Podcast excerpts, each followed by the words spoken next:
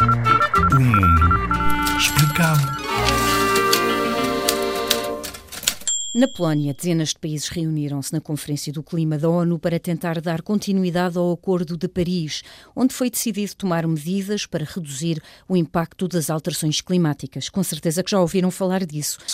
É difícil de compreender porque é que estamos a avançar tão devagar e às vezes mesmo a avançar na direção errada. Ficou decidido que os países mais ricos deviam ajudar os mais pobres em defesa do ambiente e decidiu-se também que os países devem estar atentos e prestar contas sobre o que se está fazer.